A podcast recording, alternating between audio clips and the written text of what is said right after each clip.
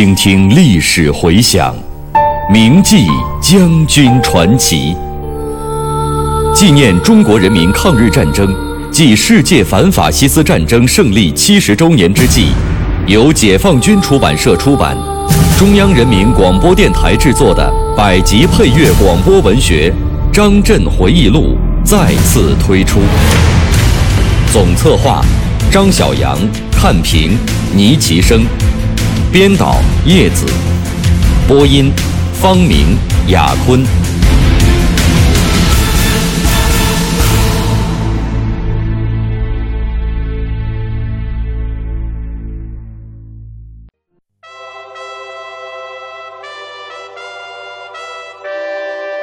院校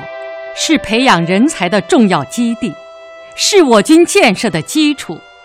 必须把培训干部的工作真正提到战略地位上来，努力开创院校建设的新局面。要舍得拿最强的干部办院校，舍得送优秀的干部、战士进院校学习，舍得把先进的技术装备发给院校。该花的钱要舍得花，要下大力把院校办好。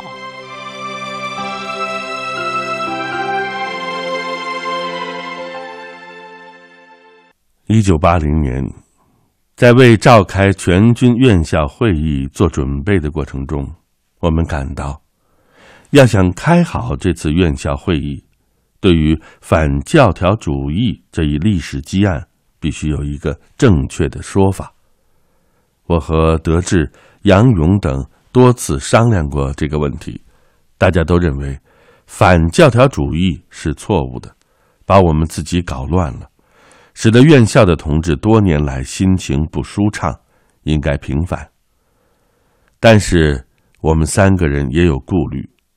因为当年反教条主义，邓小平同志是领导小组的组长，这件事情怎么处理事关重大，回避不得。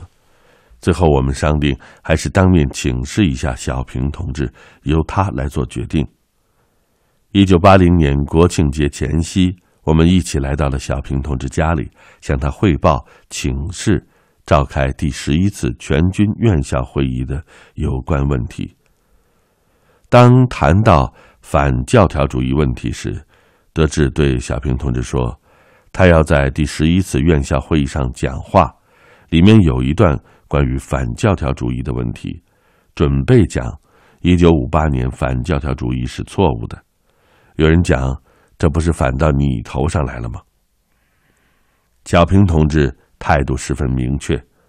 马上表示可以讲。反教条主义主要是整刘帅，最后还是我向毛主席提出来要保刘帅的。当时有人对我说：“二爷打仗主要靠你。”我向毛主席讲：“没有一个好的司令，我这个政委怎么能行呢？”小平同志还向我们讲了。当年反教条主义运动的复杂背景和具体经过。后来我得知，早在一九七三年八月，小平同志就收到了一位在反教条主义运动中受迫害的同志的申诉信。他当即批示，反教条主义是一件历史公案，拖了多年，当年受到迫害和冲击的同志。要求做出正确的结论是合理的。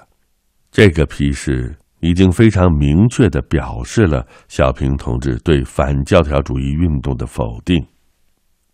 一九八零年十月，三总部在北京召开了第十一次全军院校会议，由我和总政华南副主任、总后李元副部长一起主持。会议传达学习了军委领导同志。关于院校训练工作的指示，杨德志、韦国清、洪学智和杨勇等同志先后讲了话，我做了会议总结。这次会议批判了林彪四人帮破坏、干扰军队院校建设的罪行，对新中国成立以来军队院校建设的几个重大问题进行了拨乱反正。关于反教条主义的问题。我们把小平同志的谈话精神给大家吹了风。杨总长在讲话中明确表示，由于开展了反教条主义，使得不少负责院校教育和部队训练工作的同志受到了批判，打击了一批有办校经验的好干部，损害了院校的声誉，使得许多同志不敢再学外国的先进经验，不敢搞正规系统的教学，不安心院校工作。许多指战员感到学而无用，不愿意进院校学习，影响到不少指挥员，至今缺乏现代战争的组织指挥经验，对部队建设危害很大。这样一来，使从事院校工作的同志解除了思想顾虑，放下了心头的包袱。这次会议着重学习了小平同志关于把教育训练摆到战略地位的指示。明确了院校要起到集体干部部的作用。我在总结讲话中，对院校如何落实小平同志这一重要思想提出了要求。我强调，应该按照军委确定的教育方针和全军统一的规划，保质保量的培育出适应现代化革命军队需要的军政指挥干部与专业人才。应该把教学。摆到重要议事日程上，坚持以教学为中心，军政一把手以主要精力抓教学，抓教员队伍建设，抓院校全体工作人员为教学服务的思想，要以军委积极防御战略方针和作战指导原则为依据，严格按照教学大纲和条令条例组织实施教学，既要因地因任务制宜。又要针对不同的训练对象因人施教，要加强思想政治工作，保证党的路线方针政策的贯彻落实。思想政治工作要渗透到教学过程当中去，要调动教职员工的积极性，保证教学任务的圆满完成。各级领导干部和教员要以身作则，为人师表，严格管理，严格要求。养成团结、紧张、严肃、活泼的校风。这次会议还明确了院校的训练任务和编制体制，重申了全军指挥院校实行三级制两股绳的训练体制，即指挥军官的培训由原来的逐级培训改为只培训排团军三级，同时明确培训与轮训相结合。专业技术院校实行两等级五层次的训练体制，即专业技术军官的培训设立高等、中等两个等级，分为中专、大专、大学本科、硕士研究生、博士研究生等五个层次。这个思想是叶帅过去管院校时就提出来的，现在重新加以明确，这也是拨乱反正。应该进一步的抓好贯彻落实。这次会议还讨论审定了全军院校训练任务的规划、关于军队院校编制体制调整实行方案、军队院校教学内容改革意见、军队院校政治理论教育改革方案、关于经过院校培训提拔干部的规定。加强院校教员队伍建设的暂行规定、军队院校若干制度暂行规定等七个文件，进一步完善了院校工作的法规制度。第十一次全军院校会议对于新时期军队现代化建设起到了积极的促进作用。当然，院校工作中的诸多矛盾，有些是多年积累下来的。不可能通过一次会议都解决好，特别是改革发展中还会出现新的问题，要不断的予以解决。一九八二年七月，我专程到长春兽医大学、空军第七航校、第一航空预备学校、第二机务学校和装甲兵技术学校，同院校和机关部门的领导进行座谈。了解院校建设的情况，特别是存在的问题，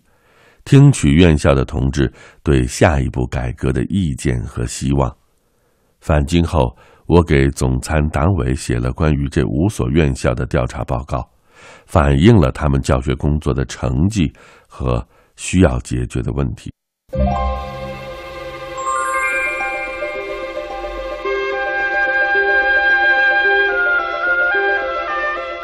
一位重返参谋岗位的将军的回忆，一幅努力开创院校建设的蓝图。到中流击水，浪遏飞舟。他在改革军事训练中指挥若定。我是王刚，我是蒲存昕，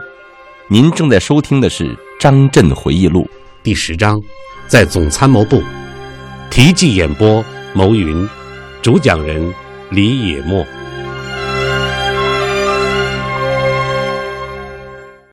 随着军队现代化建设的发展，越来越多的同志看到，不提高军队干部的科学文化水平，就难以适应军队建设的需要。许多同志提出，要提高军队院校，特别是初级指挥院校的培训层次，其中。最为积极的是军事学院院长兼第一政委肖克。一九八一年八月，他给军委写信，对军队院校教育制度改革提出了很多中肯的建议。他指出，当前我军干部队伍的状况不能满足未来战争和国家建设的需要，基层院校培育人才的起点太低，学习内容太窄。要大力办好初级指挥学校，招生要参加全国高校统考，把基层干部培养到大学水平。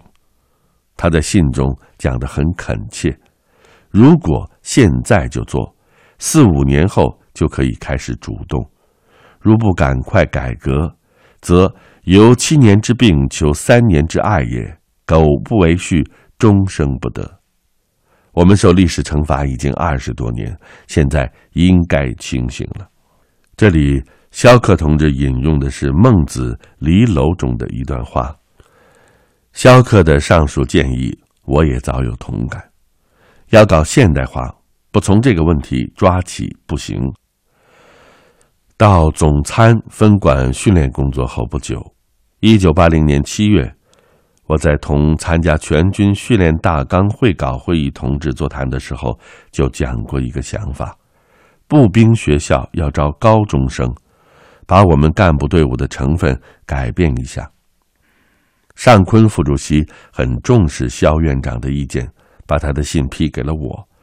指示要召集驻京各大单位领导同志讨论研究，听听大家的意见。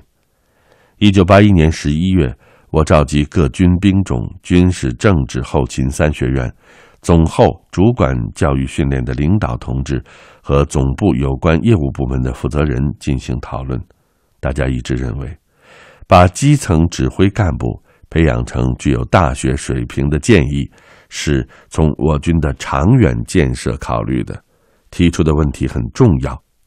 对我们研究如何从根本上提高我军干部的素质。加强我军的现代化正规化建设具有重要的意义，但是考虑到延长学制需要增加大量员额和经费，在目前情况下困难较大。如果普遍开设大专班，师资设备在短时间内也难以解决。近两年可以先在少数有条件的院校进行试点，积累经验。待条件成熟时再普遍推广。会后，我将上述意见报告了尚昆同志。我还个别同他讲，这是肖院长的第三次建议，应该认真考虑了。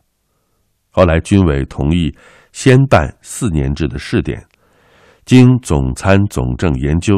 决定于一九八二年秋季，先在石家庄、大连两所陆军学校和郑州高射炮兵学校各开设一个队，招收地方高中毕业生，试办四年制大学本科班，培养排长。在这个事关军队建设全局的问题上，迈出了一步。党的十二大以后，根据新的精神任务，经中央军委批准，一九八三年二月又召开了第十二次全军院校会议，再次对军队院校的深入改革进行部署。在这次会议上，我受三总部的委托，做了题为“把培训干部工作真正提到战略地位”。努力开创院校建设新局面的报告，杨德志总长做了会议总结。这次会议开得很顺利，他总结了第十一次全军院校会议以来院校建设所取得的成绩，进一步明确了院校在我军三化建设中的地位作用，提出了新形势下办校的方针。即以马克思列宁主义毛泽东思想为指导，以积极防御的战略方针为依据，以教学为中心，为建设现代化的革命军队培养德智体全面发展的合格人才，确定了坚持理论与实践相结合，教学与科学研究相结合，院校教育与部队建设相结合的教学原则，制定了。院校建设今后三年内的奋斗目标，明确了要进一步提高对院校地位作用的认识，改革调整院校体制和训练任务，加强领导班子建设，培养一支又红又专的教员队伍，加强政治教育和思想政治工作，深入进行教学改革，加强院校正规化建设，切实搞好教学保障。等八个方面的任务，讨论修改了关于加强军队院校建设的报告和一九八三年至一九九零年全军院校培训干部规划。五月中旬，军委转发了三总部关于加强军队院校建设的报告。报告中指出，院校是培养人才的重要基地。是我军建设的基础，